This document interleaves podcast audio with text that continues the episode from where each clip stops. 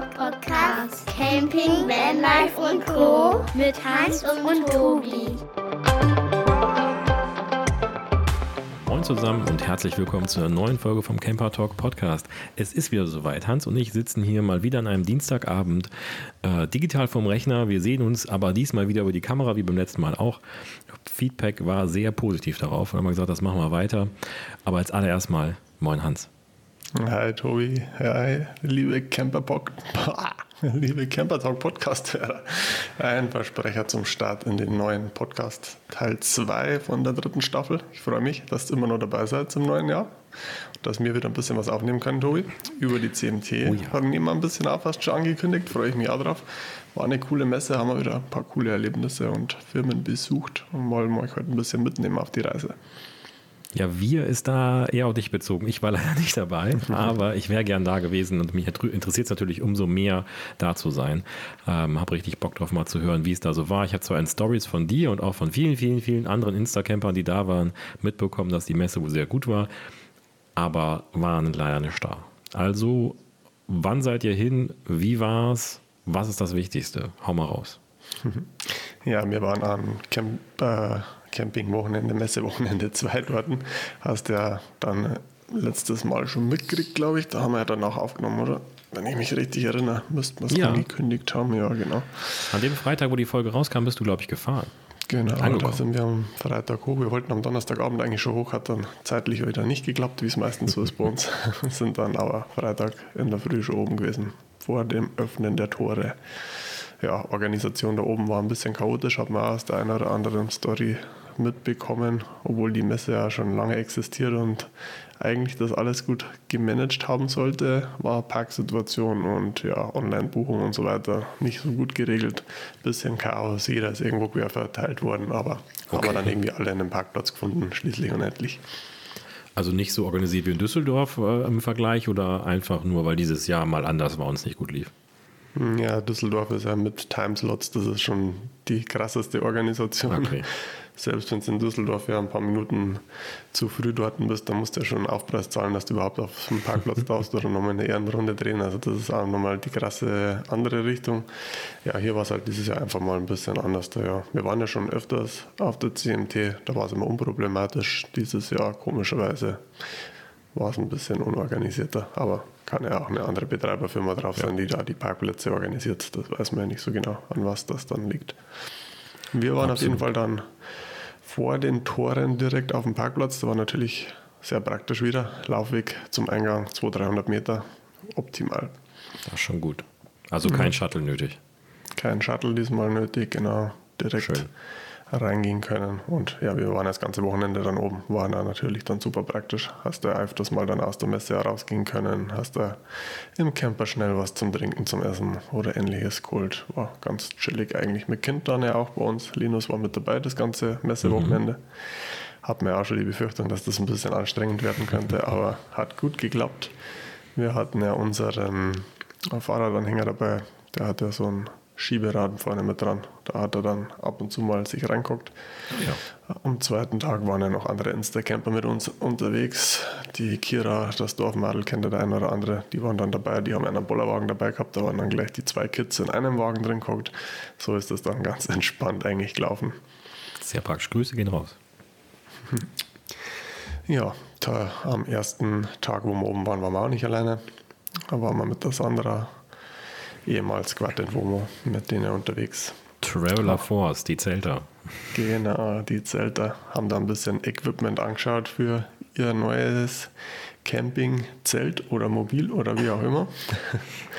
das demnächst dann irgendwann mal hoffentlich eintrifft, dass die neue Camping-Saison auch für die alle wieder starten kann. Die sind ja auch schon ganz heiß drauf. Aber Zielsetzung ist jetzt, glaube ich, schon auch nach hinten gerückt, wie es bei uns ja damals auch war, dass erst nach Ostern irgendwann losgeht, weil vorher wird es nichts werden. Ja. Um die ZuhörerInnen hier abzuholen, das ist ein kleiner Insider aus dem Camperdoc Zoom Call. Die äh, ehemals Quatten Womo, jetzt Traveler Force, äh, sind auch oft dabei, eigentlich fast immer dabei und die haben ihr altes Freizeitfahrzeug verkauft und sich ein etwas Neues zugelegt, aber verraten noch nicht, was es ist. Und deswegen sind alle so ein bisschen am äh, Raten, was es ist. Und sie nennen es einfach Projekt Zelt. Mal sehen, was am Ende wird. Wird auf jeden Fall spannend. Gibt es so, glaube ich, in der Insta-Community selten bis gar nicht, glaube ich. Aber das war ja halt das Fahrzeug auch schon. Das war ja auch so ein ja. E-, etwas ganz Spezielles.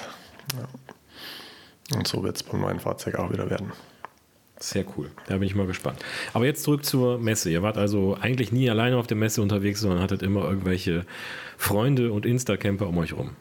Genau, und auch das ganze Messegelände war dieses Jahr ja rappenvoll mit Insta-Campern. Hast du ja selber schon gesehen, Tobi. Hat man auf Insta gut verfolgen können. Jeder hat was reingepostet. Also die war fast besser gesucht gefühlt wie der Caravan-Salon. Also da ist ja täglich irgendwer anders oben gewesen, wo der Haufen Content hochgeladen hat ja, unser Mitnamensgründer, der Hagi, war ja auch oben. Ja, die ganze ja, Zeit, ganzen Messezeitraum. Da ist auch immer einiges geboten gewesen. Den haben wir immer alle zum Meet and Greet bei Peggy Pack am Messestand dann besucht täglich. Da waren wir dann auch immer mit vor Ort, war ganz cool. Da wieder ein paar andere Camper zum Treffen, sich auszutauschen. Und so kommt man ja eigentlich immer nur digital zusammen. Und wenn es dann so mal die Möglichkeit auf einer Messe gibt, mhm. kann man das natürlich nutzen. Wie vorher befürchtet, haben wir natürlich nicht alles, alles geschafft abzudecken, jeden zum Treffen. Wir haben uns zwar immer wieder zusammengefunkt, mit dem einen oder anderen hat es geklappt, aber auch nicht mit alle. Das Messegelände ist zwar überschaubar, wesentlich kleiner wie der Caravan-Salon natürlich, aber ich glaube, auf jeder Seite sind es roundabout sieben Hallen, also bis aber 14 Hallen auf zwei Seiten. Also von ja. dem her zieht sich dann genauso. Also du rennst ja nicht immer von A nach B, nur um dann irgendjemanden zu treffen. Wenn es sich ergeben hat, wenn es funktioniert hat, haben wir es umgesetzt. Aber mhm. für alle war es leider nicht möglich. Da dann müsst ihr das nächste Mal auch ein Meet and Greet machen. Ja, müsste man wahrscheinlich machen. aber wir wollten ja die Messe erleben und Richtig. mal wieder in die neue Camping-Saison eintauchen. Und da war wirklich einiges geboten. Viele hatten ja gesagt, man erwartet nicht so viel Neuerungen, gerade bei den Herstellern nicht, weil ja sowieso nichts produziert wird, aktuell immer noch nicht oder wenig und immer ja. noch die Lieferengpässe da sind. Man hatte gedacht, dass es jetzt schon langsam besser wird, aber ist aktuell immer noch nicht absehbar ja, Basisfahrzeuge Fiat Ducato nach wie vor nicht hm. lieferbar. Schaut ganz schlecht aus und ja, das ist dann eigentlich schon der erste große Umschwung auf der Messe gewesen. Wir haben es ja im Vorfeld schon gewusst, dass es so kommen wird, aber da hat man es dann nochmal live vorher gesehen. Äh, bei jedem Hersteller war ein Ford aus Basisfahrzeug auf dem Messestand gestanden. Also das ist das neue. Mhm neue Zugfahrzeug, das gerade aktuell auf dem Markt lieferbar ist und da hat jeder Hersteller zugeschlagen und irgendein Modell auf der Basis dann aufbaut, sei es ein Kastenwagen oder ein teilintegrierter. Es gibt jetzt alles auf dem Ford. Hast du dir wahrscheinlich auch ganz genau angeguckt und du als selber als Fiat Ducato-Fahrer kannst wahrscheinlich vergleichen und hast einiges Gutes und Schlechtes gefunden, oder? Ja, so richtig vergleichen kann man es nicht. Man hat halt einfach keine Optionsmöglichkeiten bei den meisten Herstellern. Du okay. musst eigentlich im Endeffekt die Basisfahrzeuge so nehmen, wie es die Hersteller bestellen. Also die lassen ja gar keinen Spielraum mit irgendwelchen Paketen, so wie man es jetzt beim Ducato aus der Vergangenheit kennt. Mhm. Das gibt es bei Ford aktuell bei den meisten Herstellern eigentlich gar nicht als Wahlmöglichkeiten. Nehmen, was da ist, kann weder Motorisierungen noch Zusatzpakete auswählen, eigentlich überall das Standard-Setup. Ist denn das Standard-Setup gut genug, dass man sagt, damit kann man auch gut fahren oder fehlen da Sachen bei? Also ich finde es fast äh, ein bisschen automotiver. Also es ist eigentlich okay. besser basismäßig schon ausgestattet und das ganze Rundum-Setup, glaube ich, ist ein bisschen komfortabler und hochwertiger wie bei einem Ducato. Ist jetzt so mein erster Eindruck. Natürlich müssen wir mal ein paar ja, Tester, Live-Fahrer dann mal fragen, wie es dann wirklich auf der Straße sich verhält coolste Feature ist halt meiner Meinung nach natürlich der Allradantrieb, den es da ab Werk gibt. Da setzen halt einige Hersteller drauf. Das ist halt schon richtig cool, dass er das mhm. nochmal eigentlich im Endeffekt ein Konkurrenzfahrzeug zum Sprinter und Crafter dann mit Serien-Allrad gibt. Also das ist eigentlich ganz cool. Preislich natürlich wesentlich günstiger wie die Mitbewerber. Wollte ich gerade fragen, eher in dem Bereich Fiat Ducato als die anderen Allradfahrzeuge. Genau, ja. Okay, das klingt natürlich interessant. So ein bisschen automobillastiger finde ich auch ganz cool, weil ich bin immer so ein bisschen, also wenn man selber ein Auto fährt und einen Firmenwagen auch hat, dann ist man ja relativ viel gewohnt, sagen wir es mal so, mit ganz viel Assistenzsystem und allem drum und dran. Und ich würde mal sagen, wenn ich sowas hätte, dann müsste das halt auch irgendwie alles haben oder zumindest sehr viel. Und da wäre ich, ja, wäre es für mich Umgewöhnung zu sagen, das habe ich nicht, zumindest wenn man das als Daily wie ihr auch fahren würde. Ja, genau. Also von dem her glaube ich, ist das ein ganz gutes Basisfahrzeug. Äh, ich habe jetzt auch den aktuell nur immer in einer Größe gesehen, also nur in 5,90 mhm. Meter, also nicht wie beim Ducato Jumper Boxer in den drei Größen oder beim Sprinter in noch mehr Radständen und Größen, sondern die haben eigentlich alle auf den 5,90 Meter aufgebaut. Also ist eigentlich auch noch alltagstauglich. 10 okay. cm kürzer wie die anderen und ja. Ist auch ein bisschen schmäler gebaut, ist halt mhm. halt manchmal nicht ganz so vorteilhaft vom Innenraumgestaltung, aber die haben sich da eigentlich alle ganz gute Lösungen überlegt. Also die haben das schon ganz gut umgesetzt. Stehhöhe ist teilweise dann sogar besser gewesen, weil die meisten dann irgendwie auf einem Hochdach aufgebaut haben. Sieht man, glaube ich, auf die Fotos einmal ganz gut, dass der schon ziemlich steil vorne nach oben geht. Also ein bisschen mhm. anders aufbaut wie der Ducato, aber haben halt alle das Hochdach, glaube ich, genommen, so wie ich das gesehen habe von den Herstellern. Was dann äh, bei den meisten mit Ausbau, also mit Bodenbelag und Isolierung am Dach, glaube ich, immer so eine Roundabout 1,98, 1,99 Stehhöhe gehabt. Das was eigentlich schon ziemlich gut für einen ja, Kastenwagen ist. Ja, definitiv. Ja, cool. von dem her hat man da quer, querbeet durch alle Hersteller eigentlich mal wieder neue Fahrzeuge gesehen, weil die haben ja dann dementsprechend ihren aktuellen Möbelbau von den anderen Fahrzeugen halt erstmal anpassen müssen auf den neuen Ford ja, Dekor und Möbelbau an sich ist zwar meistens optisch identisch geblieben, aber natürlich halt mit ein paar neuen Raffinessen. Oft andere halt ein paar Kleinigkeiten verwendet, wie Pushlocks geändert oder Griffe halt an sich geändert. Also so kleine Detailsachen geändert, aber an sich meistens identisch zum Standardprogramm blieben, auch was dann Polsterstoffe und so weiter angegangen ist. Hat sich daran nicht viel getan. Gibt sie denn schon ein bisschen länger? Also fahren davon schon welche auf der Straße rum oder ist das jetzt alles gerade erstmal nur zum Bestellen und zukünftig bekommen? Die sind also in Modelljahr 23 schon bei den Händlern gelandet. Also die Händlerfahrzeuge waren dann schon auf Vorteilweise Kundenfahrzeuge, mhm. denke ich mal, kommen jetzt aktuell dann so oder sind halt die, wo man jetzt aktuell vielleicht auf Social Media sieht, eher wahrscheinlich die abverkauften Händlerfahrzeuge. Okay. Und fürs Modell ja 24, denke ich mal, sind es dann überall fest im Portfolio, wo man es dann wirklich vorbestellen kann. Da bin ich mal gespannt. Also wenn irgendwer hier von unseren lieben ZuhörerInnen so einen fährt, also einen Kasten oder einen teilintegrierten auf Ford-Basis, wird uns einfach mal interessieren, wie eure Erfahrung damit ist. Einfach Sprachnachricht oder Textnachricht, einen Podcast an Hans oder an mich rüberschicken, weil einfach Interesse unsererseits da ist, wie so der Erfahrungsbericht ist. Genau, das wird uns auf jeden Fall brennend interessieren und ich bin mir ziemlich sicher, dass da demnächst die ein oder anderen durch Social Media rollen werden. Ja, Begeisterung ist auf jeden Fall von allen zu hören. Was natürlich der große Haken immer noch ist, nach wie vor, sind die Preisentwicklungen. Die waren halt schon nochmal happig, jetzt nicht mhm. auf den Ford bezogen, sondern allgemein auf die Campingfahrzeuge und aufs Zubehör. Also das ist kein Ende der Fahnenstange in Sicht. Jeder hat ja gehofft, dass jetzt endlich mal dann das Ultimo erreicht ist, aber leider nicht. Also man hat es bei den Premium-Herstellern gesehen. Da gehen die Preise jetzt bei normalen Fiat Ducato Kastenwagen an sechsstellige Bereiche. Da wird die 100.000er Marke geknackt und das ist halt jenseits von Gut und Böse. Ja. Wenn du halt früher gesagt hast, 75.000 Euro für einen Malibu oder für einen Hümer, dann war das halt ein Premium-Kastenwagen-Ausbau und dann hat man da halt mal meinetwegen 25.000, 30.000 Euro mehr zahlt wie bei den anderen, aber jetzt auch 100.000 dafür hinzulegen, also gut nochmal 25.000 bis 30.000 obendrauf für die kleinen Fahrzeuge, für die kleinen Ausstattungen, das ist schon, das ist schon knackig. richtig happig. Ja. Absolut. Hast du mal so einen Blick auf die Wohnwagenbereiche gehabt? Ist da auch so eine starke Preissteigerung drin? Es hat sich nichts geschenkt, da ist genau identisch. Schade. Leider ist das so, ja. Mittlerweile bist du jetzt bei den kleinen, kompakten Mikro-Wohnwagen, die nicht mal eine Nasszelle drin haben, die keinen, teilweise nicht mal irgendwie ein Strompaket drin haben, eigentlich nackte mhm. kleine Wohnanhänger bei einer 15.000er Marke ankommen, Boah. wo wir fast unsere gut ausgestatteten kleinen ja. Fahrzeuge vor drei Jahren gekauft haben. Absolut. Ja, ich habe das bei unserem so ein bisschen verfolgt. Man kriegt natürlich auch ein bisschen was mit, wenn man so ein Fahrzeug hat. Der ist mittlerweile auch bei, ja, ich weiß nicht, 22, 23, 24, ja. so in der Ausstattung, die wir haben. Ich meine, das ist kein kleines Fahrzeug, aber es ist schon ordentlich teurer. Also ich weiß, als wir damals geguckt haben, lagen wir irgendwo, ich glaube, beim Listenpreis von 18,5. Ja. Irgendwie sowas. Wir haben weniger bezahlt dafür, weil damals, da gab es noch Rabatte. Ja.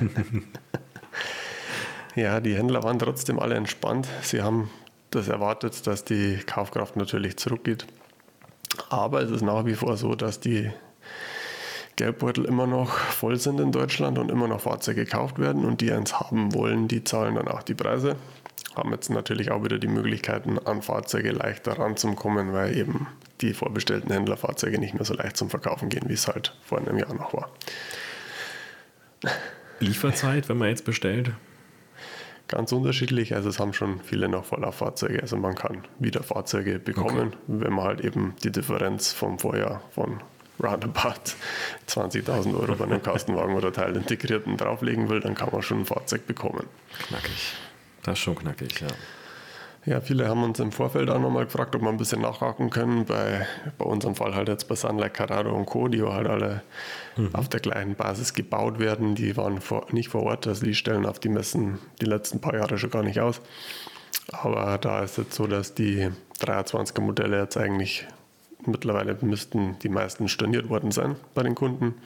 Mhm. Auf Modelljahr 24 umgestellt worden automatisch und der Kunde kann dann entscheiden, ob er den Aufpreis bezahlt oder nicht. Da ist jetzt ein Aufpreis bei Sunlight und Carrado von 3000 Euro, wo man quasi aufs neue Modelljahr vom Basisfahrzeug zu zahlen hat. Der Aufbau bleibt beim alten Preis, also die Differenz, glaube ich, kann man verkraften, wenn ja. man dann das 24er Modell hat. Ja, das klingt fair. Ja das ist jetzt gerade die aktuelle Lage. Ja, Fiat hat ja zeitlang dann nichts mehr rausgeschickt gehabt. 22er Modelle müssten eigentlich alle aufgebaut sein. 23er Modelle hat es dann keine gegeben für die Wohnmobilhersteller. Die sind ja dann alle in Kurierdienst gegangen, so wie ich es jetzt mitgekriegt habe. Und aktuell werden jetzt schon die 24er Modelle gebaut. Also man kriegt jetzt quasi jetzt schon 24er Modelle ausgeliefert, wenn man denn eins haben will oder eins bestellt hatte. Krass. Das ist spannend. Also der Markt ist wirklich spannend. Da ist äh, viel Bewegung gerade und ich bin gespannt, wie es weitergeht, weil so Preiserhöhungen, ich meine, wir haben ja auch gerade trotzdem immer noch ähm, wirtschaftlich, ja, wie soll ich sagen, eingrenzende Themen, sage ich jetzt einfach mal, durch die Energiekrise, wie sie mal in den Medien genannt wird, diese ganzen Sachen. Also wir haben schon höhere Kosten. Bei vielen ist die Frage, ob sich dann noch so viele das leisten können und wollen. Andererseits hat Camping natürlich mal den Vorteil, dass es attraktiv vom Preis gegenüber jeglicher Form von Pauschalurlaub nenne ich es mal oder Ferienhaus oder sowas ist. Also da bleibt wahrscheinlich schon noch Interesse bei. Es halt die Frage, ob man wirklich die Differenzen, die jetzt da bei den großen Fahrzeugen aktuell sind, dann in das Fahrzeug investieren will oder halt davon ja. dann zehn Jahre schön in Urlaub fahrt gefühlt. Ja. Das ist halt echt. Das stimmt. Und wie wir beide wissen, wenn man so ein Fahrzeug gekauft hat, ist das ja nicht fertig. Ne? Mhm. Also, wir haben damals ich glaube, irgendwas, ich sag mal, irgendwas zwischen 16.000 und 17.000 Euro bezahlt. So genau kann ich es nicht, jetzt nicht sagen, aber seitdem bestimmt auch noch mal ja, 3.000 bis 5.000 reingesteckt mindestens. und du wahrscheinlich mehr. Schein bringt man zusammen, das stimmt ja. tatsächlich. Ja. ja. du wahrscheinlich noch mehr mit den Felgen und dem ganzen Drumherum, was da noch so ist. Das ist natürlich mit einem Fahrzeug im Gegensatz zu einem Wohnwagen natürlich noch mal mehr an Investe, der zusammenkommt. Ja, und das schmerzt es fast noch mehr, meiner Meinung nach, weil der Wertverlust halt echt auch wenn es ein Campingfahrzeug ist, mit den Kilometern halt doch enorm mhm. ist. Und da bin ich auch immer noch immer ein bisschen mit mir am Hadern, wenn man dann die großen Summen sieht. Natürlich ist so ein Allradfahrzeug eine schöne Sache, aber da ist genauso den Wertverlust drauf. Das ist es mir dann persönlich gar nicht wert. Das müsste dann schon wirklich ein reines Freizeitfahrzeug sein, ein Spaßmobil sozusagen, was man nur dafür fährt und auch nicht immer als Daily Driver. Aber das nimmt natürlich auch Kilometer. Also. Nee. Naja. Ja, und Spannend. so geht es so geht's dann auf der Messe eigentlich auch munter weiter, wenn man in den Zubehörbereich geht. Haben wir im letzten Jahr auch schon so festgestellt, ohne der Messe, alle Komponenten haben da auch die Preiszuwächse von teilweise 100% obendrauf mhm. erhalten. Und ja, überlegt man sich halt auch, ob es das dann aus Freizeit-Gadget wert ist, so viel dafür zum Investieren. Ja. Und natürlich hat man immer die Möglichkeit, vielleicht nur das ein oder andere Schnäppchen im Gebrauchtmarkt zu machen, dass man da mal irgendwelche Komponenten, die der ein oder andere wieder verkauft, dann nochmal günstig bekommt. Aber so zum Neupreis sind viele Sachen uninteressant. Aber was die ganze Autarkie-Geschichte angeht, die letzten zwei, drei Jahre hat man mhm. immer gehofft, dass auf der nächsten Messe vielleicht mal die Lithium-Batterien endlich günstiger werden oder die Solarpanels günstiger werden. Ja, man hat es gemerkt, es ist alles teurer geworden, auch nochmal gezielt natürlich nach oben getrieben worden zum Jahreswechsel mit dem Mehrwertsteuerentfall dann für die Solarpanels. Ja, Kurzer Einwand da, nur wenn man das an seinem Haus unbeweglich installiert. Ne? Das ja. gilt nicht für einen Campervan. Also es haben schon die ein oder anderen Firmen irgendwelche Formulare online gestellt, wo man es wohl irgendwie anmelden kann.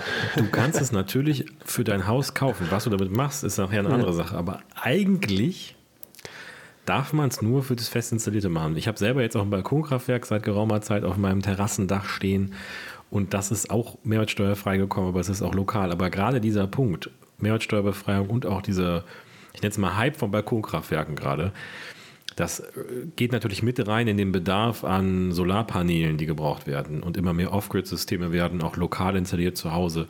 Das zieht natürlich auch Kapazitäten für Wohnwagen, Wohnmobile weg. Guter Einwand auf jeden Fall nochmal. Da sollte man auf jeden Fall sich Gedanken drüber machen, wie und wo man das Ganze dann installiert und ja, ob es dann eben überhaupt noch lukrativ ist, wenn es dann ins Verhältnis setzt. Muss ja. das natürlich schon lange laufen, dass dann überhaupt sich rechnet das Ganze. Natürlich, viele wollen es einfach nur als Autarkie haben und die sagen, das ist mir der Invest wert. Dann kann man es natürlich in sein Freizeitmobil einbauen, aber. Absolut. Ja. Ich überlege ja auch noch, mir ein Panel aufs Dach zu legen beim Wohnwagen. Also Batterie ist ja schon drin. Da haben wir uns ja letztes Jahr eine gekauft und äh, ich überlege immer noch, mir ein Solarpanel oben drauf zu packen, MPPT-Regler dazu. Und dann ist ja eigentlich schon fertig, dass man eine Autarkie hat und das Ganze auch immer nutzen kann. Zumindest, wenn man Sonne ja. hat. Ja, die Powerstation-Geschichte, die ist auf der Messe ein bisschen zurückgegangen. Das war mhm. ja letztes Jahr der große Hype, dass eigentlich bei jedem ja, Hersteller irgendwie so eine Kiste dort gestanden ist, die irgendwo zukauft worden ist und das eigene Branding draufgekommen ist. Das ist jetzt echt deutlich zurückgegangen, hat man nicht mehr viel gesehen auf der Messe. Was man viel gesehen hat, war die Geschichte Trockentrenntoilette, haben wir ja schon in der hm, einen oder anderen Folge angesprochen. Das geht nach wie vor durch die Decke und man hat da mitbekommen, dass da fleißig einkauft worden ist auf der Messe. Obwohl natürlich da die Preise schon auch nochmal gut anzogen worden sind. Also es ist auch so eine Geschichte, kann man sich selber easy installieren, selber bauen auch. Die Trennansätze gibt es recht günstig, wenn man dann anschaut, was da die fertigen Trockentrenntoiletten mittlerweile kosten. Die gehen ja auch schon 700, 800, 900 Euro hoch mittlerweile. Das ist schon auch nochmal ein happiger Invest. Das hätte ich dich eben eh fragen wollen, was es kostet. Ich habe da mich noch nie mit beschäftigt, aber ich kein ja. Gefühl für den Preis. Das ist schon, schon auch ein Preis. Ja, waren schon deutlich günstiger und die sind jetzt auch nochmal alle anzogen worden. Ja, die Leute wollen es haben, also kann man es verlangen. Ja, wer darüber noch ein bisschen was mehr wissen will, einmal eine Staffel zurückspringen. Ich glaube, vor sechs, fünf, sechs, sieben Folgen haben wir über das Thema Toiletten gesprochen, Toilettensystem und da auch über die Trockentrenntoilette. Also wer da mal ein bisschen Interesse dran hat, einfach mal ein paar Folgen zurückspringen. Hm, Wenn es noch mehr Infos zu dem Thema haben wollt, haben wir schon öfters darüber nachgedacht, dass wir da mal eine Folge nochmal dazu machen. Ja. Wir haben jetzt mittlerweile in der Community ein paar Leute, die eine installiert haben. Vielleicht können wir dann den einen oder anderen für euch dazu mal in den Podcast reinholen. Gebt uns einfach ein bisschen Feedback, wenn ihr da mehr darüber wissen wollt. Dann machen wir da gerne mal nochmal eine große Folge mit ja, ein paar anderen Stimmen dazu, dass wir da mal ein bisschen mehr Details dazu bekommen. Live-Bericht von der Trockentrenntoilette. Genau, Live-Session auf dem Camperklo. gut, dass das ja. hier nur zu hören ist und nicht zu gucken und nicht zu riechen. Aber gut. Was gab es noch an besonderen Highlights? Was, irgendwas was Neues? Irgendwas, wo du sagst, boah, das habe ich vorher nicht gesehen, das ist auf der Messe neu vorgestellt worden? Ja, es kommt schon immer wieder das eine oder andere, was so ein bisschen in die Runde geschmissen wird, was man vorher vielleicht noch nicht überall gesehen hat, aber richtige neue Messe-Highlights rein auf der Messe vorgestellt worden ist, glaube ich, wenig bis gar nichts. Äh, sind ein paar Konzepte im Innenraum in die Kastenwagen vorgestellt worden, die es noch nicht gegeben hat. Also sowas wie modulare Systeme, wo dann Betten wieder verschoben werden, wo Nasszellen sogar mhm. auseinandergeschoben werden. Was vorher eigentlich keiner wollte. Jeder wollte ja immer feste Schlafplätze, feste Toilette, festen Essbereich und das ist jetzt gerade wieder ein bisschen so das Gegenteil. Jetzt wird es wieder ein bisschen modularer, ein bisschen mehr zum Aufklappen und Zusammenfalten und ja, den Raum halt besser ausnutzen und vielleicht auch ein bisschen individueller nutzen können. Mhm. Ich weiß nicht, ob du das äh, Fahrzeug von Alpine gesehen hast. Die haben halt so ein Konzept-Car dann nochmal gebracht, mehr für Business Camper mhm. mit riesen Bildschirm drin und halt komplette Programm, was die halt im Sortiment haben an Lautsprechern, Bildschirm, Infotainment, haben die da alles reinpackt. Ja, aber wie gesagt, aktuell halt noch Konzeptstand war auf dem Ford aufgebaut hat halt ein cooles Design innen, alles aus Holz gehabt. War schon richtig stylisch gemacht, aber halt auch nicht für die große Masse. Hm. War halt so ein Messe-Hingucker. Ich glaube, das war eins von den einzigen Messe-Highlight-Vorstellungen, das man vorher noch nicht gesehen hat. Natürlich bei Hümer war wieder der Adventure S mit dem aufblasbaren Dach. Das war mhm. nach wie vor ein Highlight, auch wie in Hannover ist jetzt das da nochmal genauso gut ankommen. Und von Bürstner gibt es ja einen Teilintegrierten, der eben auch im vorderen Bereich ja. das Aufblasbare hat, genau. Und zusätzlich war jetzt noch, ähm, glauben, VW-Bus müsste es gewesen sein, ich bin mir jetzt gar nicht sicher, der hat jetzt quasi ein aufblasbares Aufstelldach noch gehabt. Das hatte Aha. ich jetzt vorher noch nicht gesehen. Und das ist quasi auch ja, ich sag mal, rechtwinklig nach oben gefahren. Also das ist nicht klappt, sondern mhm. hat dann quasi komplette Wände gehabt, dass du im ganzen Fahrzeug dann im Endeffekt mehr Stehhöhe gehabt hast. Mhm. Das ist ja gerade bei den VW-Bussen schon immer ganz interessant gewesen. Ja. Die haben ja meistens ja. oben irgendeine Art Rollrost oder irgendwas, um den Schlafbereich zu gestalten und untertags halt eben die Stehhöhe zu haben. Und so hast du dann im ganzen Fahrzeug quasi gleichmäßige Stehhöhe. Also das ist eigentlich schon ganz cool. Wie lange natürlich die Luftkammersysteme da jetzt halten, ist die andere Frage. Das ist ja, ja alles absolut. nicht erprobt. Das wird ja quasi am Konsumenten erprobt. Mal schauen. Wie bei so vielen Sachen im Leben. Aber interessant ist das Konzept schon, weil du natürlich leicht und platzsparend das Ganze machen kannst. Dämmtechnisch auch nicht uninteressant, wenn man es ganz gut gestaltet, wobei natürlich schon sehr offen ist. Aber wenn man es vergleicht mit einem VW-Bus, der sonst einfach nur einen Zeltstoff da hat, dann ist das schon ja, wahrscheinlich besser als vorher, weil der Zeltstoff noch drin. Ja, das stimmt schon. Das ist schon cool, ja. Auf jeden Fall war was Neues wieder gewesen und hat man so heute noch nicht gesehen gehabt. Und von dem her war es für viele interessant. Ich habe jetzt gerade noch mit das Smartphone gescrollt, ja, es ist auf dem VW T6 oder was das sein müsste. Mhm. Drauf von SCA, die ja die normalen Aufstelldächer machen. Die haben da eben jetzt das Konzept mit dem aufblasbaren Variante. Also aufblasbares, aufblasbares Dach ist der neue Trend der neue ich Shit. zeig's dir mal, Tobi, das mit Oha, ja, jetzt kann ich mir richtig vorstellen. Das geht wirklich an allen Ecken gerade hoch. Vorne sieht man wie so ein bisschen Zeltplane, wo man es aufmachen kann, wahrscheinlich mit dem Zipper, aber sehr gerade hoch. Also cool. Nicht mhm. dieses typische, was man kennt, dass es so vorne hochklappt und hinten schräg runterläuft, wenn man hinten beim Bett dann keine Höhe mehr hat, sondern komplett im ganzen Fahrzeug stehe. Cool. Interessant. Das ist äh, spannend. Das war auf jeden Fall auch was, was in die, ins Auge gestochen ist, wo man halt so noch nicht kennt. Allgemein, ich hatte das Gefühl, schon auf dem Caravansalon geht es momentan insgesamt sehr viel zu Campervan, zu Kompaktfahrzeugen, zu Dailies, die auch campen können, weil beim Wohnwagenbereich hatte ich zumindest das Gefühl, auch im Caravansalon war nicht viel. Hast du da gesehen, ob irgendwas bei Wohnwagen Neues war, entwickelt wurde oder irgendwann mal was? Ja. Muss ich, muss ich dich leider enttäuschen, Tobi. Ach, ich habe mich nicht in dem Wohnwagenbereich intensiv aufgehalten. Es oh, war Menno. trotz ganzen Messewochenende wieder so wie immer, dass man halt nicht um die Runden kommt und ja, immer nur die begrenzten Bereiche anschaut, die man dann wirklich intensiv sehen möchte. Ja. Leider habe ich mir die Wohnwagen nicht im Detail angeschaut und habe auch nichts mitbekommen, dass irgendwo das große Highlight steht, das man unbedingt gesehen haben muss, sonst wäre ich da schon mal hingegangen. Ich vermute auch, dass es da nicht gewesen sein wird, weil Caravansalon ist ja auch immer so ein großes, wir zeigen neue Sachen und da war auch schon nichts Neues. Ich habe aber da mich mal mit einem äh, Herrn bei Weinsberg Knaus Tabat unterhalten und er sagte, dass das nächste Jahr eher was für Wohnwagen sein wird. Also es ist schon eher so eine Nullnummer gewesen dieses Jahr, was sich so geändert hat. Man hofft darauf, dass nächstes Jahr mehr ist. Ich bin mal gespannt, ob da was kommt. Aber gut. Da der große Wurf kommt. Ja, Trend ist Trend gerade, muss man ehrlich sagen. Es ist ja, Campervan ist ja schon gerade sehr trendy, sehr hype. Und äh, dann ist logisch, dass sich da auch viele drauf stürzen. Jetzt nicht negativ verstehen, sondern dass viele da auch mitmachen und viele Entwicklungen da auch gibt. Was man ganz klar sagen kann, was nach wie vor Trend ist, was durch alle Hallen sich gezogen hat, sind die Dachzelte. Die haben sich natürlich auch krass weiterentwickelt. Wir haben es ja schon die letzten Wochen ein paar Mal in den Folgen auch erwähnt gehabt, mhm. dass aufblasbare Dachzelte am Kommen sind. Hat mhm. man ja beim Decathlon auch schon gesehen. Und das eigentlich von allen Dachzeltherstellern geht es jetzt auch in die Richtung aufblasbar, neue Varianten in mehr Richtungen aufklappbar, also nicht mehr nur einfach aufklappbar, teilweise ringsherum aufklappbar. Also da ist richtig rund gegangen und auf alle Fahrzeugklassen waren die Dachzelte dann halt eben montiert. Da war es mal auf dem Kastenwagen drauf, dann war es mal auf dem Wohnwagen drauf. Einfach für die Show, dass man es mal gesehen hat. Also das war schon richtig krass. Draußen war ein ganzer Bereich halt wieder mit irgendwelchen ganz normalen Offroad-Fahrzeugen mit Dachzelt drauf. Also das war schon ein großer Bereich. Dann Und, müssen wir wohl wirklich mal zum einen dem Wunsch vom Steven, einem unseren treuen Hörer, nachkommen, dass wir mal eine Folge über Dachzelte machen. Denn ich kenne mich damit nicht aus. Ich weiß nicht, wie viel Ahnung du davon hast, aber vielleicht müssen wir mal jemanden suchen, der uns was über Dachzelte erklären kann und ein bisschen was mehr darüber sprechen kann. Weil wenn es natürlich gerade so beliebt ist, dann sollte man natürlich auch in so einem tagesaktuellen Podcast, wie wir es sind, darüber sprechen.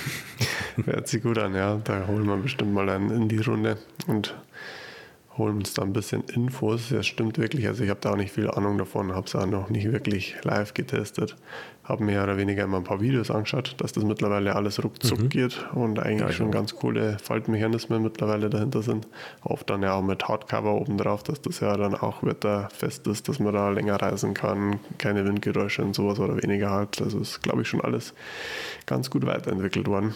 Und könnte man uns echt mal einen Fachmann in die Runde holen. Ja, also wenn also sich jetzt hier irgendjemand angesprochen fühlt, ne? Ah, ich nehme es dir voraus, du wolltest gerade sagen, ne? das wollte ich gerade sagen, Tobi, genau.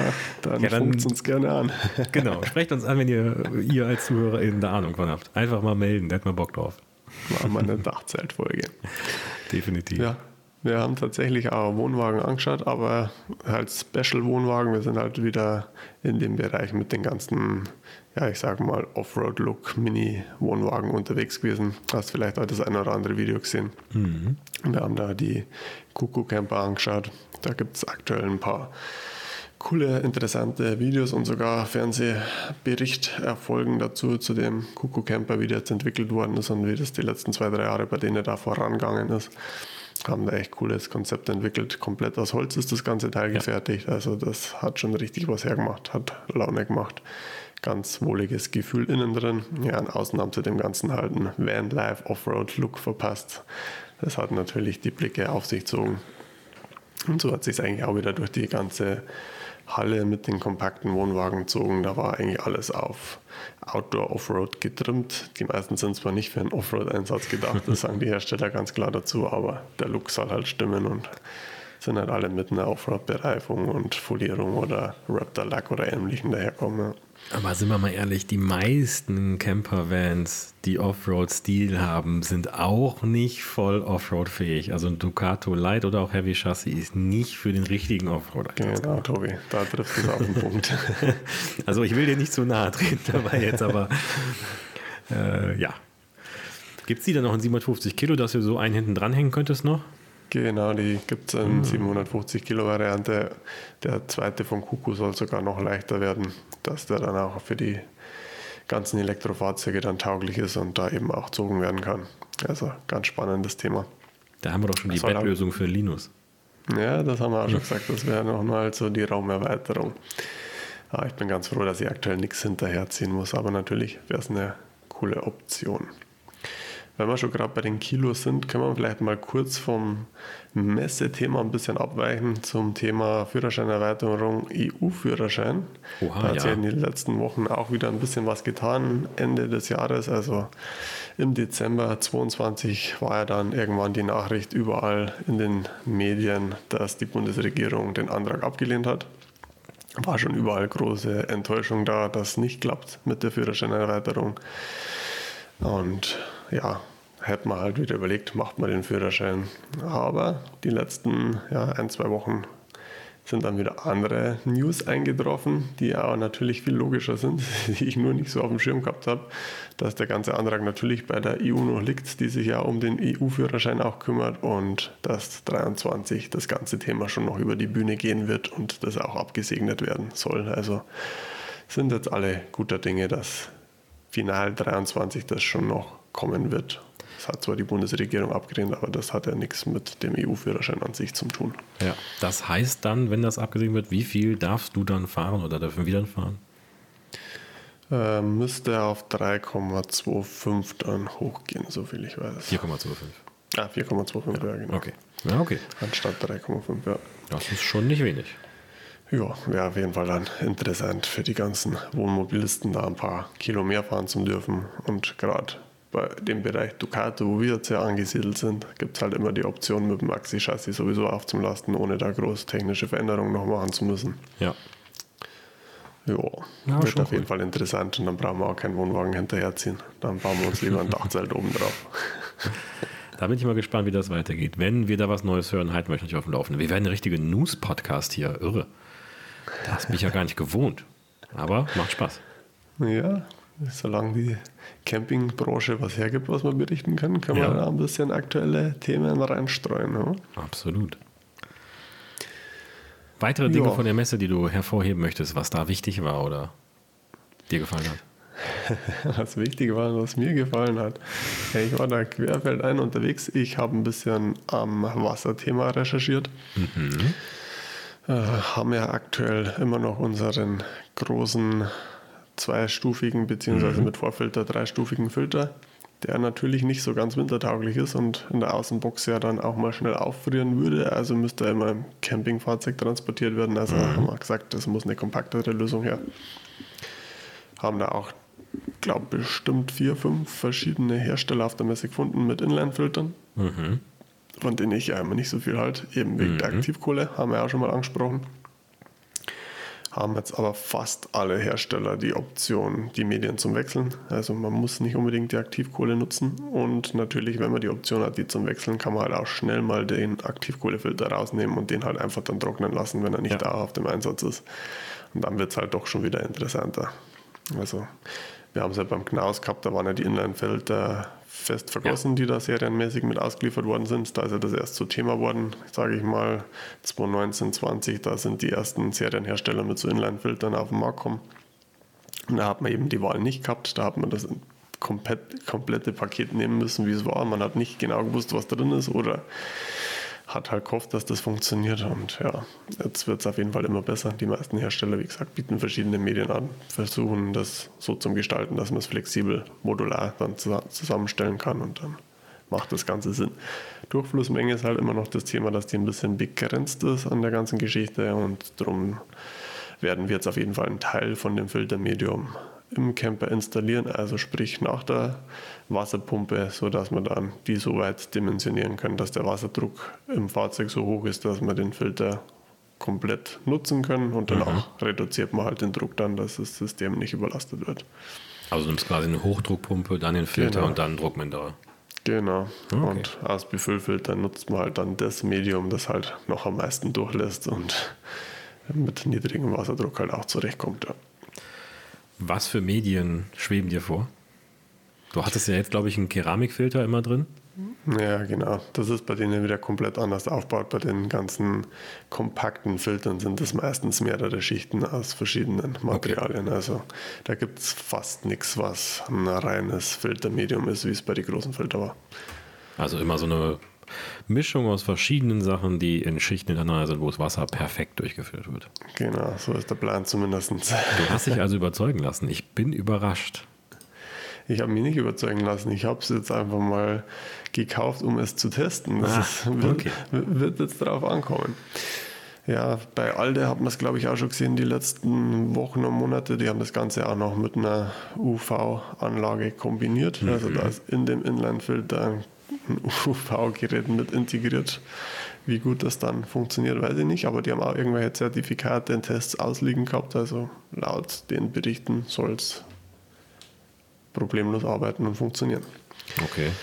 Haben wir jetzt, glaube ich, auch schon ein paar installiert. Ich glaube, nach der Saison sind wir vielleicht ein bisschen schlauer. Ich werde auch ein bisschen mit den Leuten, die solche Anlagen jetzt dann in Betrieb nehmen, in Kontakt bleiben und mal schauen, wie da so die Erfahrungswerte sind, ob die da alle damit zurechtkommen. Würde mich auf jeden Fall auch interessieren, weil es ist äh, auf jeden Fall ein Punkt, ja, haben wir ja schon drüber gesprochen. Momentan sind wir so, dass wir sagen, das läuft einfach so. Wir nehmen sauberes Wasser rein und sind damit zufrieden. Aber wenn man, und jetzt kommt es wieder, mehr autark steht und auch mehr länger unterwegs ist, ist es sicherlich auch interessant, Möglichkeiten zu haben, dass man Wasser filtert, dass man auch Wasser, was etwas länger im Tank ist, ähm, noch nutzen kann. Das vor allem natürlich auch für euch als Vanfahrer oder auch als Wohnmobilfahrer mit großen Wassermengen im Tank auch interessant. Genau.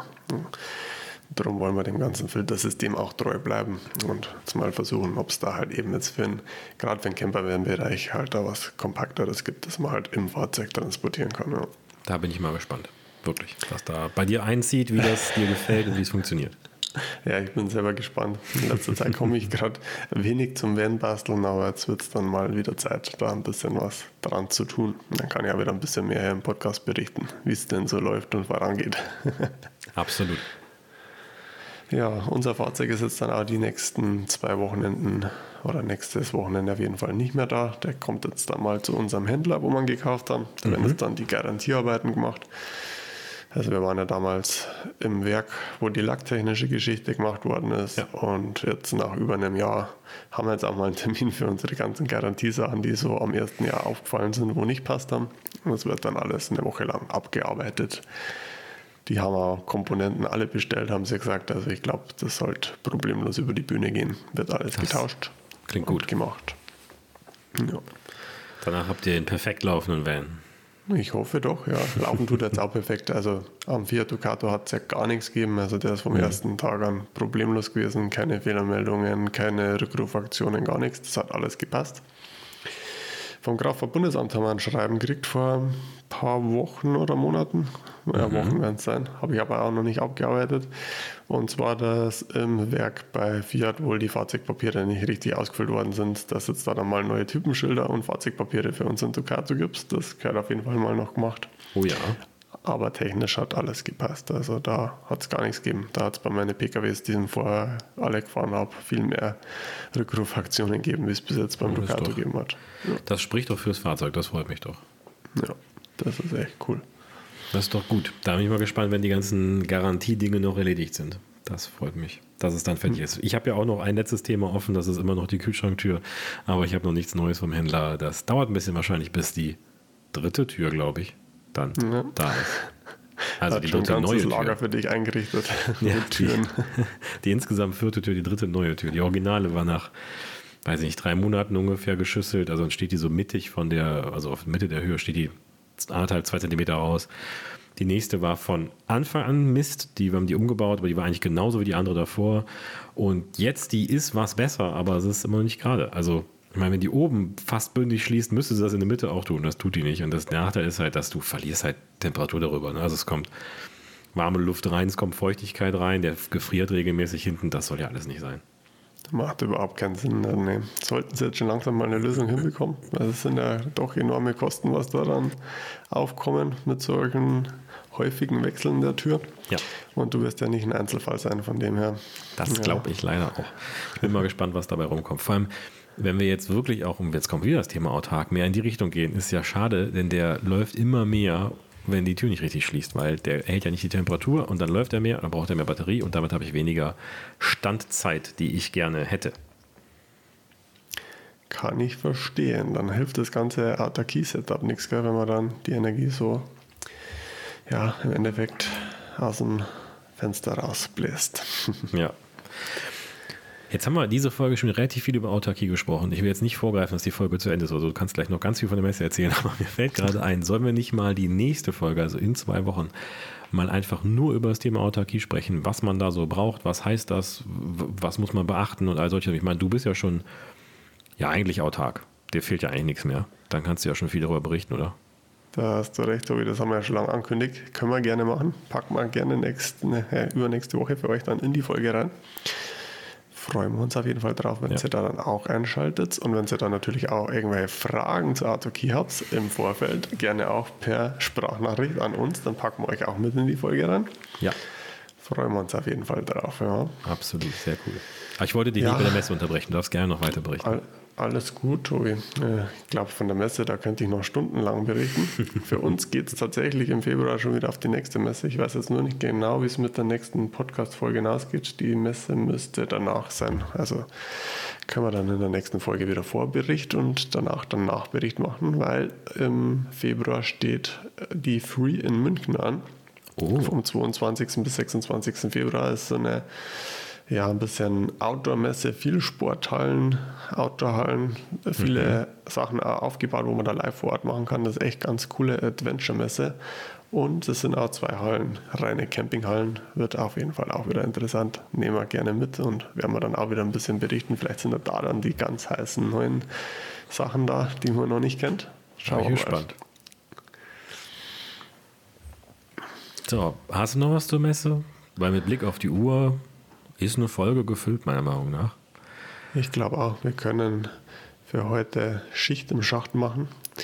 Wenn du keine Fragen mehr zur Messe hast, aber ich glaube, Ja, ich würde von dir gerne noch wissen, was bei dir in nächster Zeit so campingtechnisch ansteht oder immer noch nur Hausbaustelle oder schon ein bisschen was geplant, Tobi? Ah, Hausbaustelle geht weiter, keine Frage. Ich weiß nicht, ob ihr es mitbekommen habt, aber ich baue so ein bisschen zu Hause um. Das geht weiter, aber wir haben wieder Camping gebucht.